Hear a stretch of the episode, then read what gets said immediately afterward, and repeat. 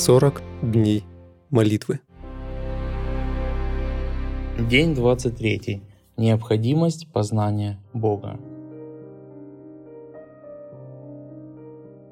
Иисус сказал, «Сия же есть жизнь вечная, да знают Тебя, единого истинного Бога и посланного Тобою Иисуса Христа». Евангелие от Иоанна, 17 глава, 3 стих. Наше спасение зависит не от того, что мы знаем, а от того, кого мы знаем. Христиане, сосредотачивающие свой взгляд только на библейской информации, находятся в опасности. Готовясь к пришествию Христа, они полагаются на то, что знают.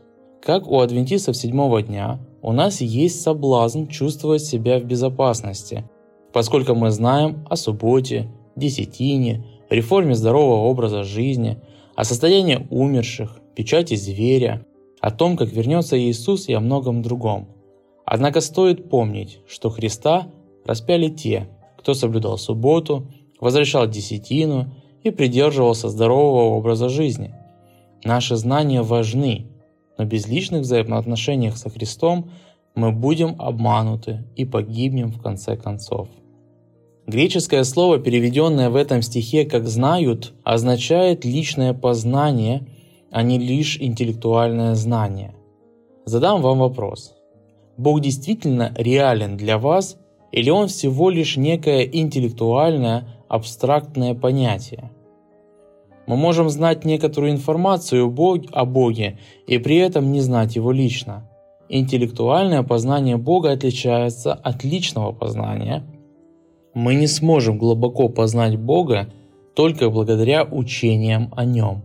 У израильтян был Ветхий Завет и служение во святилище – все же они не узнали своего Бога, когда Он пришел к ним. Иисус говорил о них. «Исследуйте Писание, ибо вы думаете через них иметь жизнь вечную, а они свидетельствуют о мне. Но вы не хотите прийти ко мне, чтобы иметь жизнь». Евангелие от Иоанна, 5 глава, 39-40 стихи. Мы можем знать, что Бог всемогущ, всеведущ, вездесущ, однако лично не быть знакомыми с Ним. Читая истории о творении, явлении Божьей силы и Его вмешательстве в дела человека, мы можем не знать Бога. Такое знание о Боге не является Его познанием.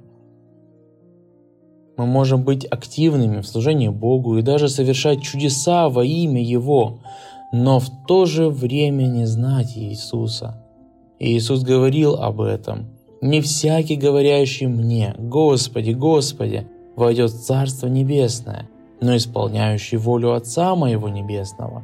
Многие скажут мне в тот день, Господи, Господи, не от Твоего ли имени мы пророчествовали? Не Твоим ли именем мы бесов изгоняли? Не Твоим ли именем многие чудеса творили? И тогда объявлю им, я никогда не знал вас. Отойдите от меня, делающие беззакония. Евангелие от Матфея, 7 глава, с 21 по 23 стихи. Активное, успешное служение во имя Иисуса еще не является свидетельством того, что человек познал Его. Неразумные девы тоже обманывали самих себя.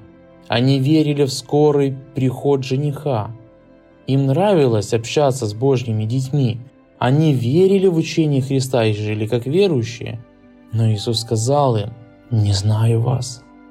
Евангелие от Матфея, 25 глава, 12 стих. Эллен Уайт так описывает этих людей. Представленные неразумными девами в этой притче люди не являются лицемерами. Эти девы чтут истину, они стоят за истину, они тянутся к тем, кто верует в истину, но они сами не покорились преобразующему воздействию Святого Духа.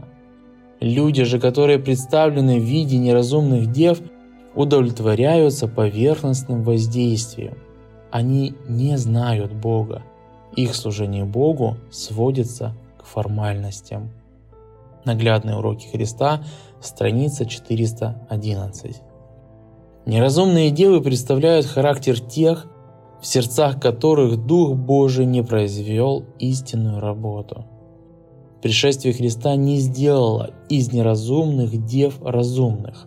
Состояние церкви, представленное неразумными девами, также названо ладикийским состоянием. On Herald, 19 августа 1890 год.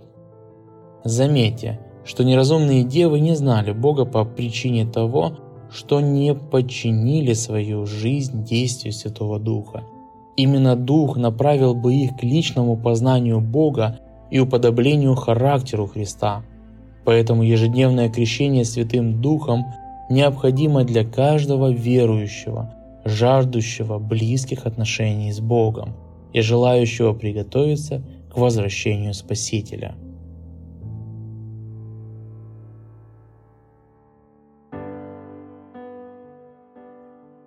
Личные размышления и обсуждения. Что в Библии подразумевается под познанием Бога? Знать истину о Боге и знать Бога – это одно и то же. В чем отличие? Свидетельствует ли активное, успешное служение о том, что христиане знают Бога? Почему неразумные девы не были допущены внутрь, когда жених пришел? Молитвенное задание – Обратитесь к вашему молитвенному партнеру и обсудите тему дня. Помолитесь вместе с ним. О том, чтобы Бог крестил вас Святым Духом. О том, чтобы Бог возродил вас и свою церковь. О том, чтобы у вас были близкие отношения с Богом. О людях, которых вы включили в ваш молитвенный список.